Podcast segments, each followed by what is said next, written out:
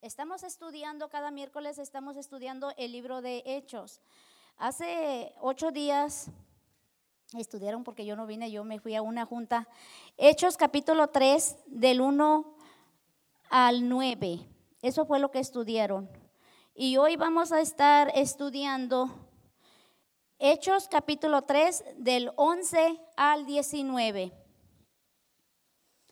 Hechos 3 del 11 al 19, todos tienen sus escrituras y creo que va a poner acá, acá, acá. Yo no voy a estar dando vuelta porque ya saben que me mareo. me mareo, pero yo lo voy a estar leyendo de aquí. Gloria al Señor. Voy a leer y ustedes me van siguiendo con la vista.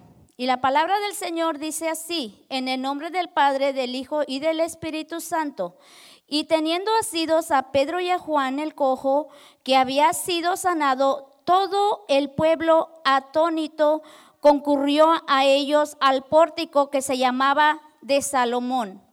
Viendo esto, Pedro respondió al pueblo, varones israelitas, ¿por qué os maravilláis de esto? ¿O por qué ponéis los ojos en nosotros como si por nuestro poder o piedad hubiésemos hecho andar a este, el Dios de Abraham, de Isaac y de Jacob, el Dios de nuestros padres, ha glorificado a su Hijo Jesús, a quien vosotros entregasteis y negasteis delante de Pilato, cuando éste había resuelto ponerle en libertad.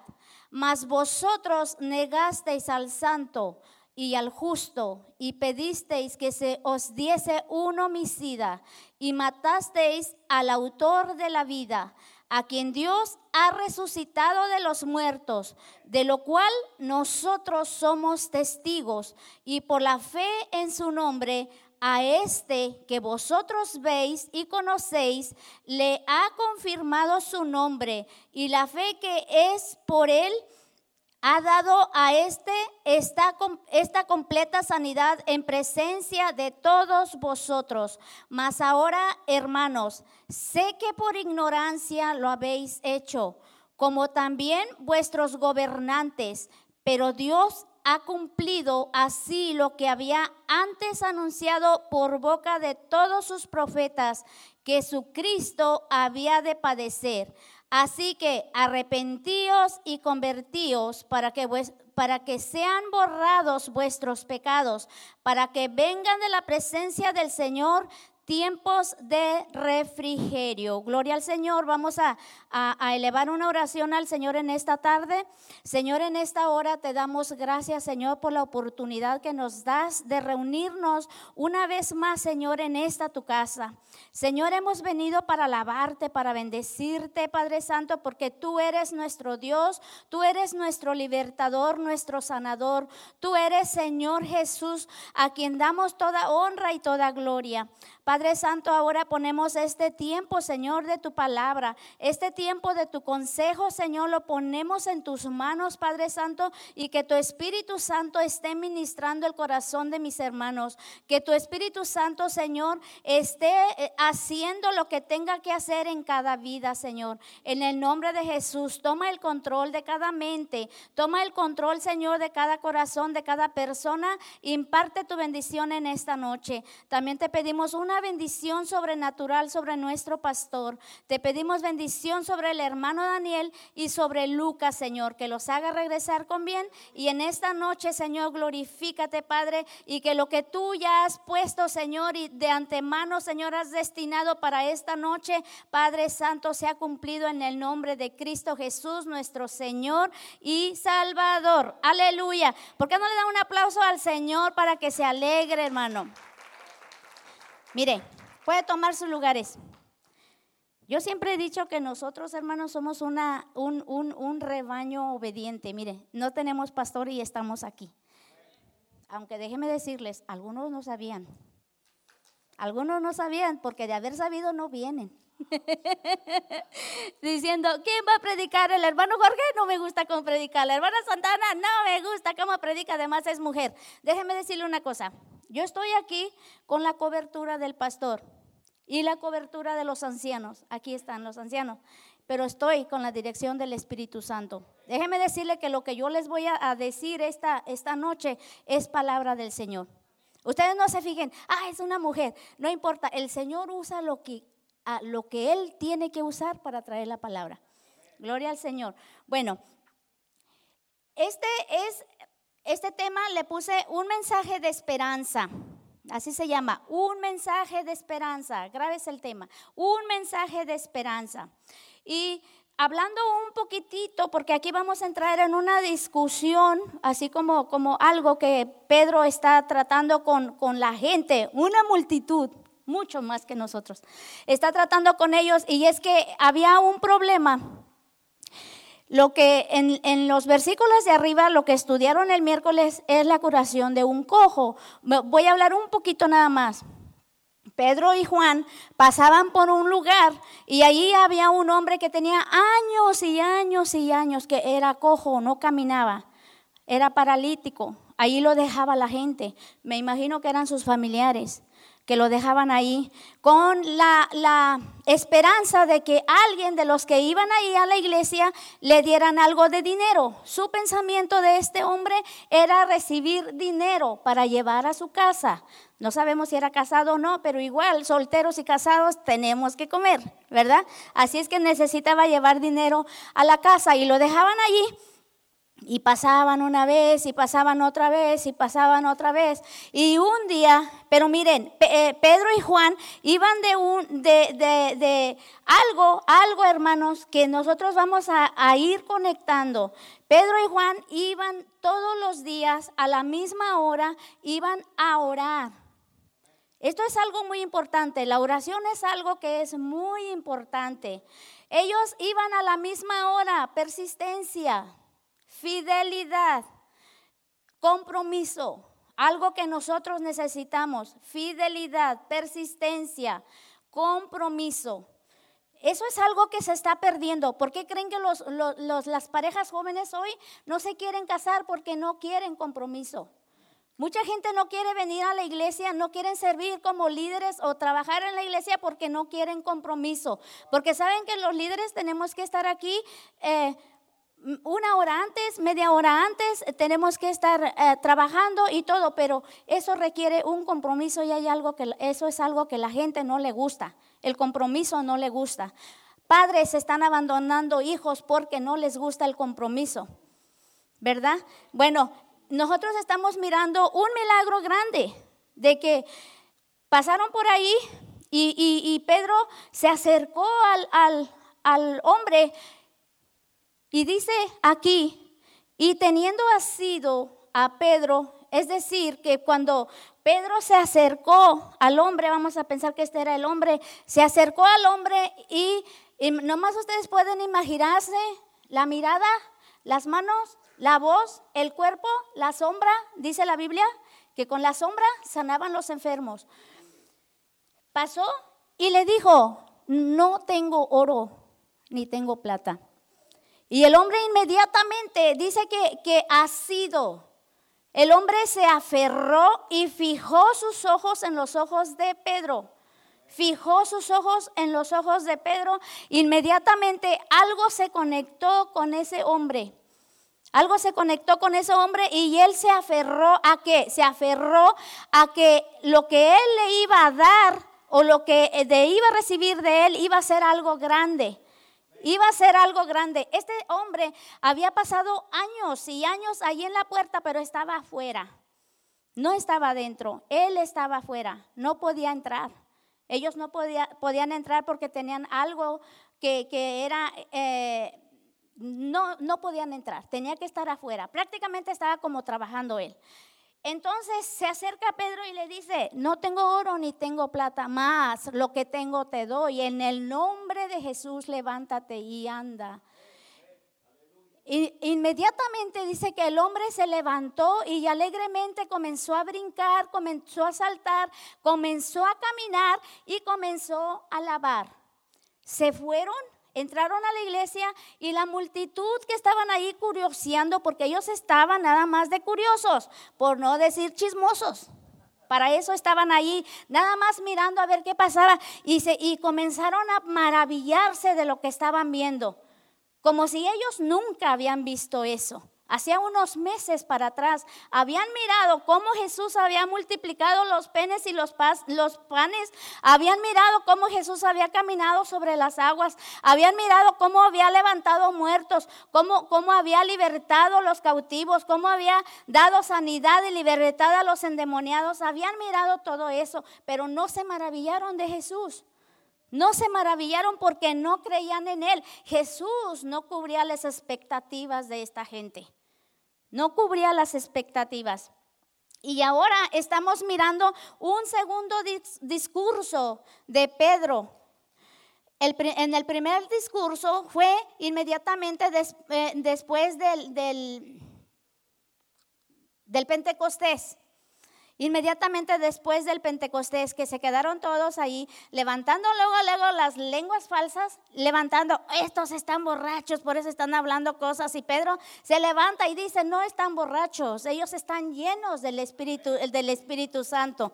Y, y, y él, Pedro, recuérdense que Pedro había negado a Jesús. Él había negado a Jesús, él tuvo miedo, él lo dejó cuando más lo necesitaba, lo dejó. En ese estamos hablando cuando, cuando Pedro no, está, no tenía el Espíritu Santo, no tenía el poder. Ustedes miran la diferencia cuando hay el poder del Espíritu Santo y cuando no está el poder del Espíritu Santo. Pedro lo negó cuando no tenía el poder del Espíritu Santo. Ahora se enfrenta a una multitud, la Biblia dice que se presenta con valor, con gallardía, con, con hablar esa palabra y, les dice, ellos no están borrachos, ellos están llenos del Espíritu Santo. Y ya nos comienza a decir cómo fue su primer sermón. Y en ese primer día, tres mil personas se arrepintieron y confesaron sus pecados y aceptaron a Jesús como Salvador, tan solo porque un hombre usó ese poder que el Espíritu Santo le había dado y se paró. Nosotros necesitamos hombres así como Pedro. Necesitamos hombres que se levanten creyendo, hombres que se llenen del poder del Espíritu Santo, no que nada más hablen por hablar, sino hombres llenos de la presencia de Dios. Necesitamos, la sociedad necesita eso, la, la, la familia necesita hombres que tengan el poder de Dios, la iglesia necesita hombres con el poder de la presencia de Dios. ¿Sabe lo que pueden hacer varones? Pueden cambiar la historia de sus hijos Pueden cambiar la historia de una manera muy bonita. Pueden, pueden impactar a la sociedad. Allí uno estaba siendo sanado, pero el impacto fue para todo un pueblo por lo que estaba pasando.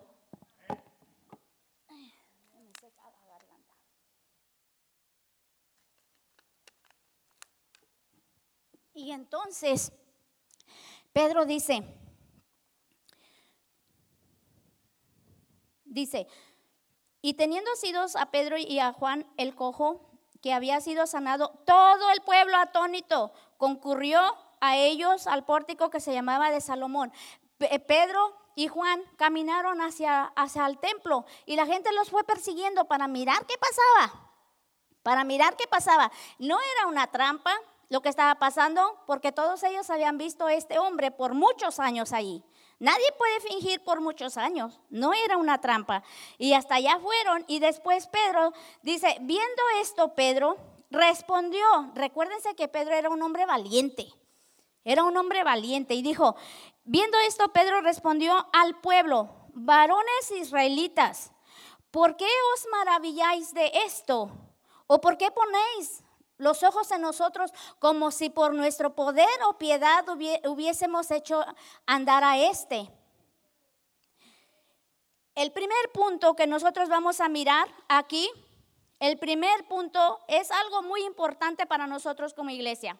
El primer punto se llama, aquí, ahí está, no se trata de mí, se trata de Él.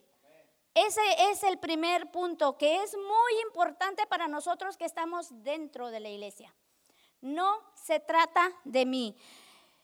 Pedro no comenzó a, ponerse ahí muy, muy, y diciendo, oh sí, yo ya soy muy, poderoso, yo hago milagros, ni comenzó a sacar dinero de eso, a decir, tráiganme, todos sus enfermos y yo los voy a sanar y acá me van a poner dinero para eso. No comenzó a hacer dinero con eso. ¿Por qué? Porque Pedro le dijo, no se trata de mí, se trata de él. No fuimos nosotros los que lo sanamos. Fue Jesús quien lo sanó, porque no se trata de nosotros. Y este es un pecado que ha entrado dentro de la iglesia. Es un pecado que ha entrado dentro de las personas evangelistas o personas que predican o personas que son siervos de Dios, pero se, han, se han, desviado un poco y, comienzan a vender que la toalla mojada del sudor, que, que, la sombra, que el zapato, que la ropa que usó ese predicador. Personas han desviado su fe y, saben, oh, va a estar en tal lugar un, evangelista que tan solo lo ves y, sanas y la gente se enfoca en, ese hombre, se desvía y va persiguiendo a un hombre, va persiguiendo a alguien. ¿Y, ¿Y qué creen que es lo que pasa? La gente abusa, la gente abusa, abusa y comienzan a vender, comienzan a vender todo eso porque la gente se desenfoca pone su mirada en un milagro, nos encantan los milagros a nosotros, pero nos olvidamos del que hace el milagro. Y estamos pensando que es el hombre, estamos pensando que es un doctor, estamos pensando que es una medicina, estamos pensando, muchos hasta piensan que es una bruja, quien les hace, quien les da la sanidad, quien les... Eh, muchas cosas. Y se desenfocan de quién. Y Pedro dice, no se trata de mí, se trata de él. Miren, vamos a mirar, muchachos, Marcos 16, 15.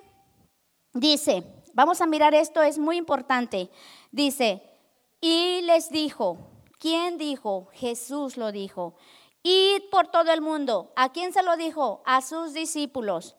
Id por todo el mundo y predicad el Evangelio a toda criatura. Jesús está dando una orden. ¿A quién? A sus discípulos. Usted y yo, cuando nosotros aceptamos a Jesús, nosotros tenemos una responsabilidad y la responsabilidad de nosotros es predicar el Evangelio, anunciar el Evangelio. Predicar no solamente es aquí en la plataforma. Esto es especial, es un regalo especial para el pastor de la iglesia. Es un regalo especial, es un don especial para el ángel de la iglesia, que es el pastor, así lo dice Apocalipsis, que es el ángel de la iglesia. Pero para eso Dios escoge personas especiales, personas que, esto ya es cosa de Dios, no nos vamos a meter ahí. Pero mm, todos tenemos que ir a hacer un trabajo. Y cuando tú vas y haces un trabajo, no estás esperando que alguien te dé las gracias porque hiciste ese trabajo. Si, si estás en un trabajo y, ahí estás trabajando, te pagan y punto. No te dice tu jefe, muchas gracias por el trabajo que me hiciste porque lo que tenías que hacer, hiciste. Eso, eso, eso hiciste. Nosotros como cristianos tenemos, tenemos el, el mandato de Jesús, ir a predicar a todos. Este, mandato, este mandamiento o mandato o ordenanza no es solo para los evangelistas, no es solo para los pastores, no es solo para los maestros. Esto es, si tú eres un nacido de nuevo, este, e, e, esta ordenanza es para ti. Para que tú anuncies en tu trabajo, para que tú anuncies en el lugar a donde estás, vayas y digas todo eso. Y te voy a recalcar que nosotros nunca debemos dejar que ese orgullo de que yo lo hice, estás aquí porque yo te traje, estás aquí porque yo te hablé, y, casi quieren decir que toda la iglesia estamos aquí por, por, por esa persona, y no es así. Miren, Filipenses 2.13 dice, porque Dios es el que en vosotros produce así el querer como el hacer por su buena voluntad. Nosotros, usted y yo, vamos y hacemos nuestro trabajo de hablar la palabra a una persona que está tirada y, a mí, yo me quedo sorprendida de Jaime. Él siempre anda hablando a toda la gente y aprovecha cualquier oportunidad y es que nosotros debemos ser así, aprovechar cualquier oportunidad. Tú no sabes lo que esa persona está pensando en ese momento. No sabes de qué bendición va a ser cuando tú te acerques a una persona y le digas, ah, qué bonita estás, ¿cómo te llamas? Y ya la miras, te miro triste, oh, tengo muchos problemas con mi mamá y estoy seriamente pensando suicidarme. Porque eso van a decir a alguien que no conocen. Y, yo que estoy ahí le voy a decir, oh, no, esa no es una salida.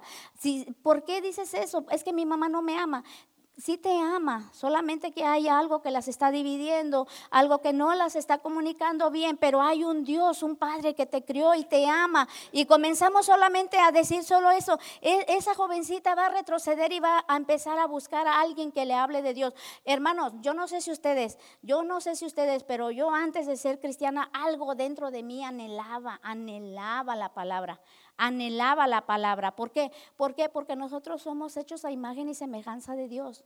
Nosotros necesitamos tener esa comunión con Dios, con el Espíritu Santo. Así es que la Biblia nos enseña que Dios es el que hace, el que produce en nosotros el querer como el hacer. Cuando nosotros hablamos a una persona, hermano, ni siquiera te incomodes porque no deja sus mañas. Ni siquiera te incomodes porque no deja su, su vestimenta. Eh, casi la mayoría de todos los que estamos aquí nos molestamos cuando miramos a alguien que trae los pantalones a las medias pompis. Nos molestamos y decimos, oh, no, este ni, ni, para qué. No nos gustaría que viniera a la iglesia. El Señor puede cambiarlo. El Señor puede cambiarlo. No somos nosotros, es el Espíritu Santo, porque Dios produce en nosotros el querer como el hacer. Eso es lo que Él hace. Dios no obra de acuerdo a lo que nosotros somos. Pedro dijo, no tengo oro, ni tengo plata, más lo que tengo te doy en el nombre de Jesús. Eso era lo que tenía. El, el milagro se hizo por el nombre de Jesús, no era por, lo, por, lo, por Pedro, era por el nombre de Jesús, era por lo que habitaba dentro de él. Así es de que nosotros tenemos esperanza, mucha esperanza. El punto número dos, el punto número dos, yo soy así como rapidita. Dice, el, propósito de Dios es glorificar a su siervo, su Hijo Jesús. Cuando Dios hace algo, no lo hace nomás porque eh, no tenía nada que hacer y a ver qué hace. No, es que Él hace algo para glorificar a su Hijo siempre hace algo con un propósito. Todas las cosas que pasan son con un propósito. ¿Cuántos creen que el mundo de restauración es una iglesia con propósito? El restaurante es una iglesia con propósito. Tu matrimonio es una iglesia con propósito. Tu ministerio es, es tu ministerio con propósito. Nosotros somos creados con propósito. Porque Dios siempre hace algo con un propósito. Nada se le escapa. El propósito de Dios es glorificar a su Hijo. Porque el Padre, el Hijo y el Espíritu Santo trabajan igual, son una sola persona en diferentes trabajos. El Padre está en el cielo, el Hijo vino y murió por nosotros y el Espíritu Santo está con nosotros diciéndote, levántate y ve a la iglesia. Levántate y ve la iglesia porque en la alabanza vas a sentir la presencia de Dios. En la alabanza vas a recibir sanidad. En la alabanza vas a recibir nuevas fuerzas. En la alabanza yo te voy a levantar. Levántate. Y, por eso nosotros de repente decimos, no tenía ganas, pero como que algo dentro de mí. Es el Espíritu Santo. Conoce al Espíritu Santo. Conoce al Espíritu Santo. No tengas temor de decir, sentí como el Espíritu Santo me hablaba. El Espíritu Santo habla porque no es muy no es mudo, habla y te hace sentir, estamos viendo, Dios produce en nosotros el, que, el querer como el hacer. El Espíritu Santo habla, sigue, sigue hablando. Entonces miramos aquí en Hechos 3:13.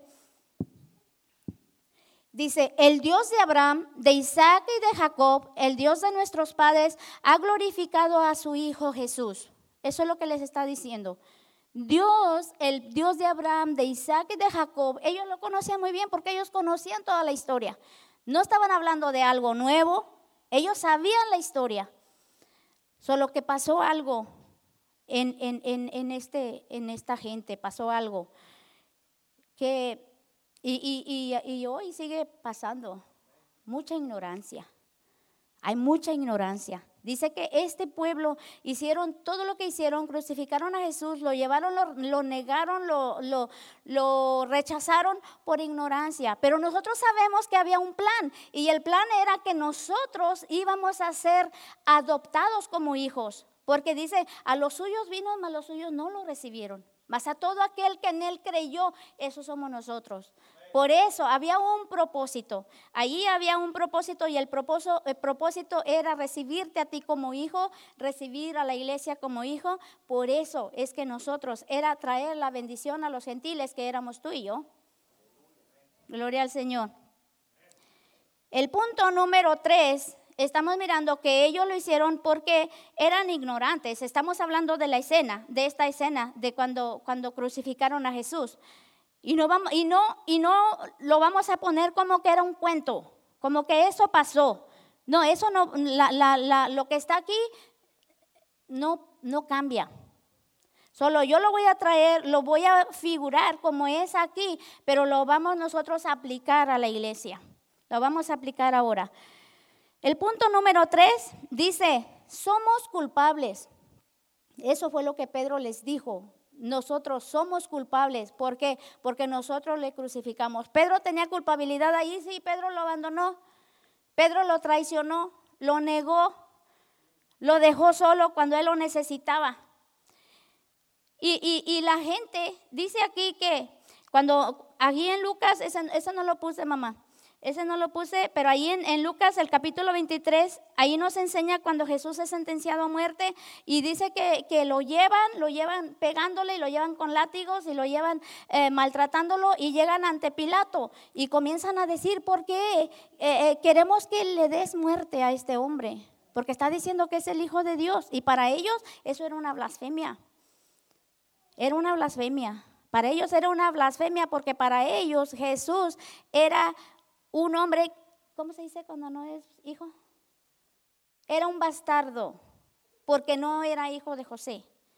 Para ellos era alguien que no llenaba las expectativas de ellos, no llenaba las expectativas de ellos. Y, decían, era un, día de fiesta y lo llevaron ante Pilato y le dijeron, le dijeron, queremos que lo mates.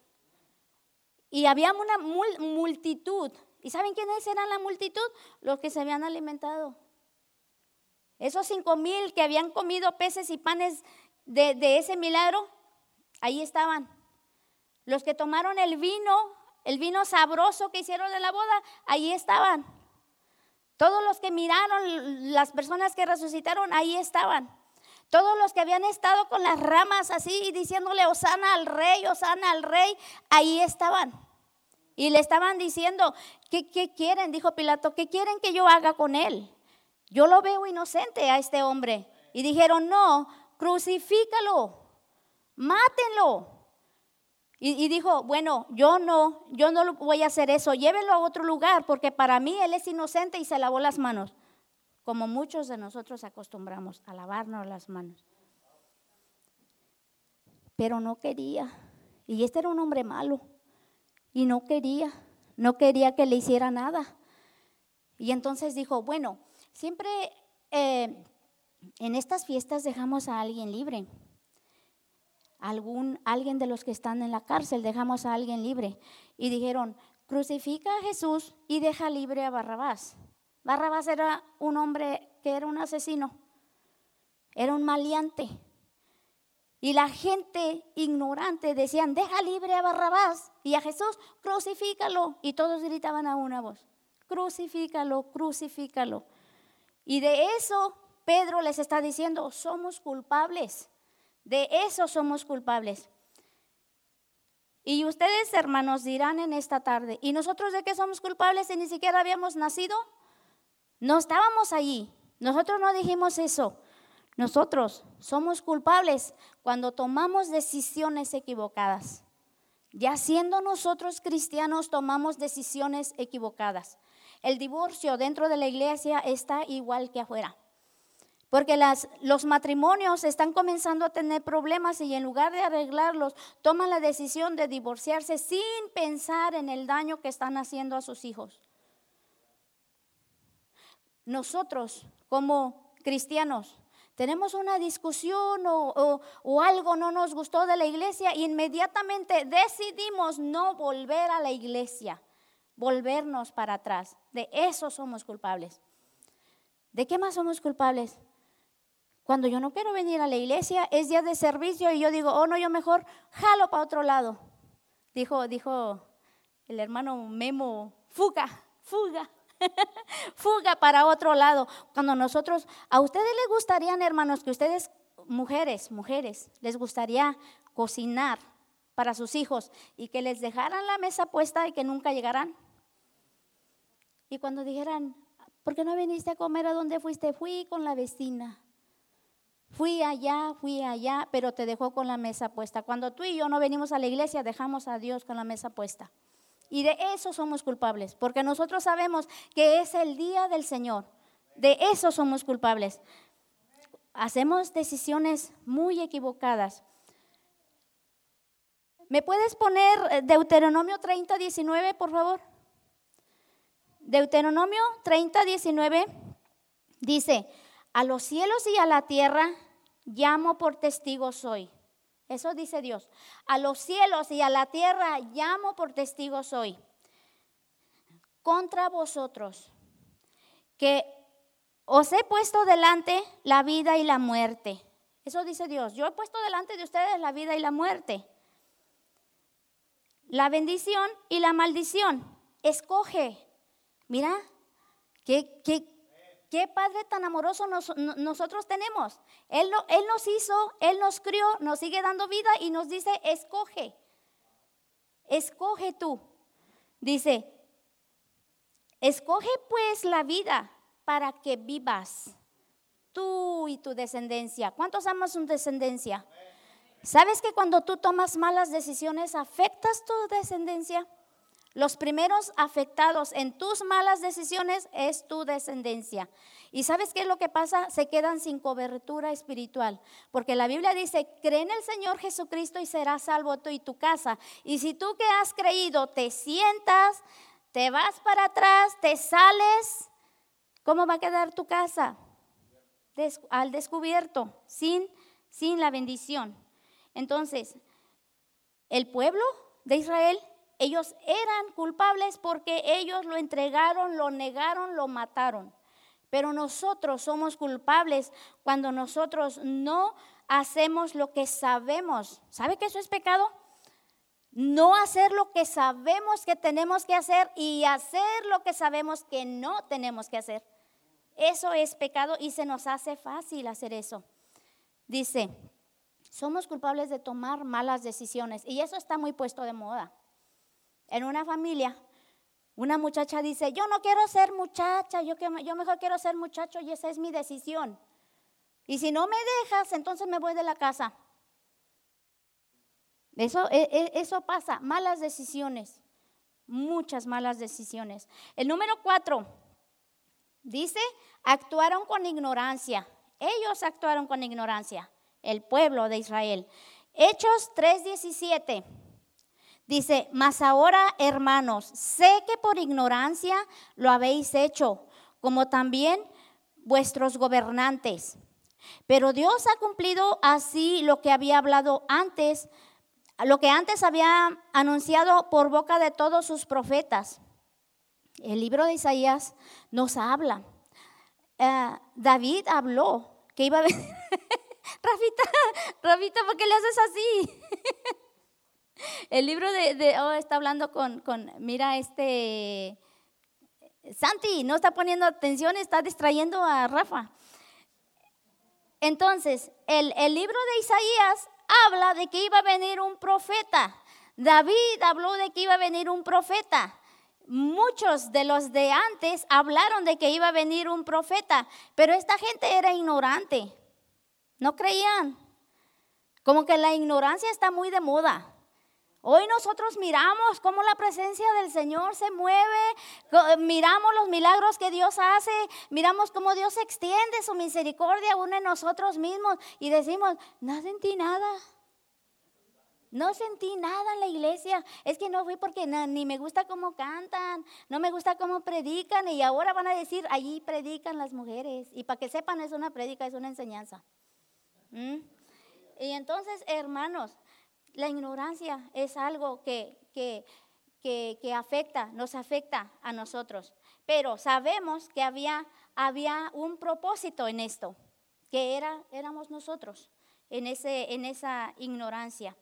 Y dice, ¿Acaso porque ellos o ellos o porque nosotros actuamos con ignorancia? ¿Ustedes creen que nosotros no sabemos que es día de servicio y tenemos que ir al servicio y no vamos? Y, nosotros estamos como, ay, no pasa nada, ni, es, es más, ni siquiera se van a dar cuenta.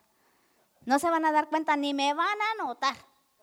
No me van a notar, no voy a ir porque ni me van a notar. Solamente cuando falta Felipe en la batería nos damos cuenta inmediatamente porque no hay quien toque la batería, ¿verdad? No, sí nos damos cuenta cuando usted no viene, solo que no queremos estar sobre encima, encima de usted porque usted es un adulto. Usted es un cristiano. Usted ya sabe lo que hace. Ya sabe. Usted no es ignorante, solo toma malas decisiones. Toma malas decisiones, pero lo hace a sabiendas ya sabe. Entonces, el ser ignorantes, ¿eso nos convierte en inocentes? No. Vámonos para Hechos 17:30. Hechos 17:30. Dice, pero Dios, habiendo pasado por alto los tiempos de esta ignorancia, todo lo que nosotros hacemos por ignorancia, Dios lo pasa por alto. Es decir, no lo toma en cuenta, no lo toma en cuenta, lo pasa por alto. Ahora manda a todos los hombres en todo lugar que se arrepientan. No podemos vivir toda nuestra vida siendo ignorantes, queriendo tapar el sol con un dedo. Ahora Dios manda. Una vez, una vez estaba dando una enseñanza en una iglesia y yo dije tenemos y, el, y un pastor dijo, no debemos decir tenemos, sí tenemos. Cuando, cuando alguien te manda, ¿qué te está diciendo? Te está diciendo, mira, ¿tú quisieras cambiar tus, tus, tus decisiones? No, manda que todos se arrepientan. Es algo que se tiene que hacer. Nosotros, Dios en esta noche, iglesia, te está diciendo, arrepiéntete, arrepiéntete. ¿De qué me voy a arrepentir? ¿De qué me voy a arrepentir? El punto número cinco, arrepentíos y convertíos. Arrepentíos y convertíos. Es el punto número 5. Y allí mismo está en Hechos 3:19. Dice, así que arrepentíos y convertíos para que sean borrados vuestros pecados. ¿Mm? No necesitamos que ir nosotros a terapia. No necesitamos nosotros que ir con, con alguien que nos lea las cartas. No necesitamos nosotros que alguien venga y nos ponga esa música relajante, así como así como, como Samuel cuando le tocaban el arpa y se ponía bien relajante. Y cuando se iba el, Saúl, y cuando se iba el arpa, ¿qué pasaba? Volvían otra vez esos espíritus. Porque lo único que nosotros necesitamos es reconocer que nosotros necesitamos a Jesús como Salvador. Es lo único, la presencia de Dios es lo único que, que va a traer a nosotros esa paz, esa paz. Es lo único. Arrepentirse es un cambio en la manera de pensar. Es que yo pensaba que cuando no iba a la iglesia ni siquiera iba a afectar. Cambia tu manera de pensar. Apartarse del pecado y volverse a Dios. Ese es el arrepentimiento. Cuando yo quiero que esta noche medites, no estamos aquí por perder el tiempo, ni yo ni ustedes. No estamos por perder el tiempo. Medita. Ya se va a terminar el año. Medita cómo está tu vida espiritual. ¿Cuánto avanzaste para adelante o avanzaste para atrás? ¿Cómo está? ¿Te interesas por las cosas de Dios? ¿Te interesa hablar a alguien más? ¿Te interesa trabajar para el reino? Piensa eso. ¿Cómo está tu vida? y si no has hecho lo que Dios ha querido, para cuál el propósito que Dios te hizo, entonces arrepiéntete. ¿Y, y, qué voy a hacer? Oh, sí, me arrepiento. Pero no te puedes quedar ahí diciendo, hoy me arrepiento, me arrepiento, sino que tienes que hacer las cosas que sabes que tienes que hacer. Te tienes que volver a Dios y pedirle, como el hijo, como el hijo pródigo. No solamente dijo, ay, reconozco que pequé contra mi padre, Dijo, iré a la casa de mi padre. Y no solamente lo dijo, se fue para la casa de su padre. Ese es el arrepentimiento. No solamente es arrepentirnos y quedarnos ahí, sino salir a la casa del padre. Salir a la casa del padre. Y luego dice, convertíos. La verdadera conversión fortalecerá tu capacidad de hacer lo que sabes que debes hacer en el momento en que debes hacerlo, a pesar de las circunstancias que te encuentras. ¿Cuántos de ustedes, vamos a ser sinceros, cuántos de ustedes han venido, sobre todo miércoles, cuántos de ustedes han venido sin ganas? Y que dicen, ay, no tengo nadita, pero ni así de chiquito de ir a la iglesia. Y es cuando el Señor te bendice pero no tenías ganas. Es que tienes que jalar tu carne y, decirle como dijo, como dijo David, alma mía, bendice a Jehová. Tienes que jalar tu carne y tienes que obligarla, hermano. Tienes que obligarla. No es porque hoy quiero, mañana no quiero. Si tú estás enfermo, tú puedes hablar a alguien más de, de un Dios sanador. Porque recuerda que no eres tú, es Él. Tú puedes hablar de finanzas aunque no tengas un pedazo de tortilla para llevarte a la boca y tú puedes decirle a alguien, Dios es el proveedor. Porque no se trata de ti, se trata de Él, no se trata de la circunstancia en la que tú estás. Tengo una pregunta y con esto voy a terminar. ¿Para qué tengo que hacer todo esto? ¿Para qué tengo que arrepentirme? ¿Para qué tengo que convertirme? Aquí mismo dice, hermano, ¿Para qué? Tienes que hacer un cambio en tu vida, iglesia. Tienes que hacer, tienes. Yo te digo así con toda la certeza que tienes, que tengo, que tenemos, dijo mi tía. Tenemos que hacer un cambio en nuestra vida. Tenemos, antes de que se termine el año, tenemos nosotros que mirar y tenemos que analizarnos qué he hecho yo con mi vida, qué he hecho yo con mi ministerio, qué he hecho yo con mi matrimonio, qué he hecho yo con, mis amigos, qué he hecho yo con el don que Dios me ha dado, o muchos dones que Dios nos ha dado. Ya nomás porque nos caen gordos algunos de la iglesia y decimos, pues ahora para que se les quite, no les comparto mi don. Me quedo con mi don. No les doy de mi don. Aquí me quedo. ¿Sabes una cosa? Te voy a decir a alguien. Dios va a levantar piedras con dones para que hagan y hablen lo que tú no quieres compartir. Porque Dios es así.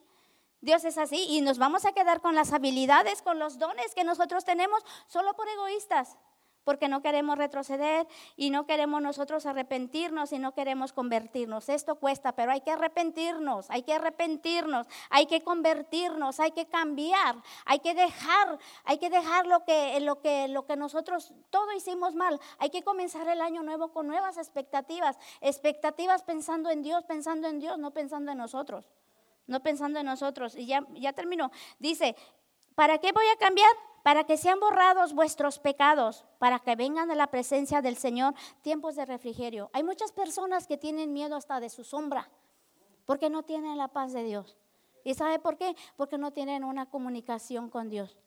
No importa cómo tú eres, no importa cómo yo soy, pero tengo que tener una comunicación con el Padre. cada día en la mañana yo tengo que decirle, Señor, yo te necesito, yo anhelo tu presencia, yo quiero que tú me guíes, yo quiero que tú estés conmigo, yo quiero, yo quiero hacer algo para tu reino. Eso es lo que nosotros tenemos que decir. Y entonces tú vas a tener un dolor y vas a decir, ay, este dolor de espalda como que no me deja, pero ahí voy. Yo miré a la hermana, ¿cuántos saben que la hermana Esmeralda, está recién operada? Y yo la miré hincada adorando. La miré hincada adorando. ¿Por qué? Porque ella sabe, ella no está adorando conforme a su circunstancia, sino conforme al Señor que ella cree que es su Salvador y que es su sanador. Y eso es lo que nosotros tenemos que hacer. Eso es lo que nosotros tenemos que hacer, no conforme a nuestra circunstancia. Nosotros podemos estar muchas veces que, algo nos está pasando. Déjeme decirle que muchas veces son, son ¿cómo se dice? Cuando, procesos. Muchas veces son procesos, pero otras muchas de muchas más son cosas que nosotros provocamos. Te voy a decir algo vamos a decir ahorita, una mala decisión que muchas mujeres, mujeres, les estoy hablando a ustedes, muchos problemas que ahorita en este tiempo está pasando es que el marido confiado en su esposa le entregó el dinero para pagar la renta y los biles y ¿saben qué hizo la mujer?